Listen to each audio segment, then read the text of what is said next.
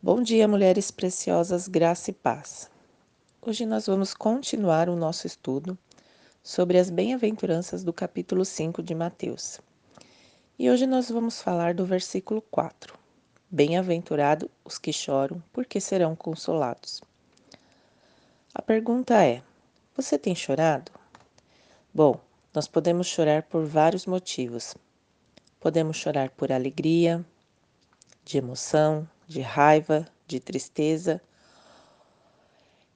Independente de qual seja o motivo pelo qual você tem chorado, a Bíblia diz que você é bem-aventurada.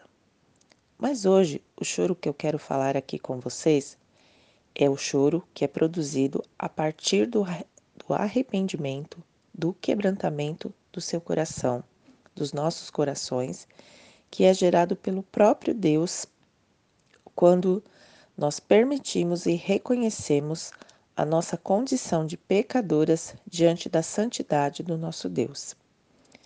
Em Joel 2,12 diz: O Senhor diz: Voltem-se para mim de todo o coração. Venham a mim com jejum, choro e lamento.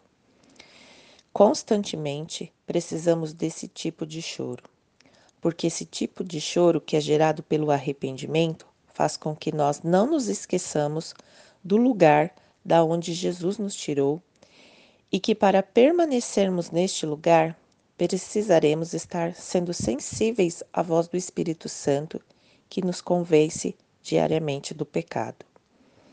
Jesus disse: Eu não vim chamar justos, mas pecadores ao arrependimento. Então, que hoje no seu momento aí com Deus, você possa buscar a Ele, pedindo que Ele gere em você o verdadeiro arrependimento, que produzirá choro, e você poderá experimentar o consolo da palavra, que, da palavra de Deus que diz: Bem-aventurada. Amém?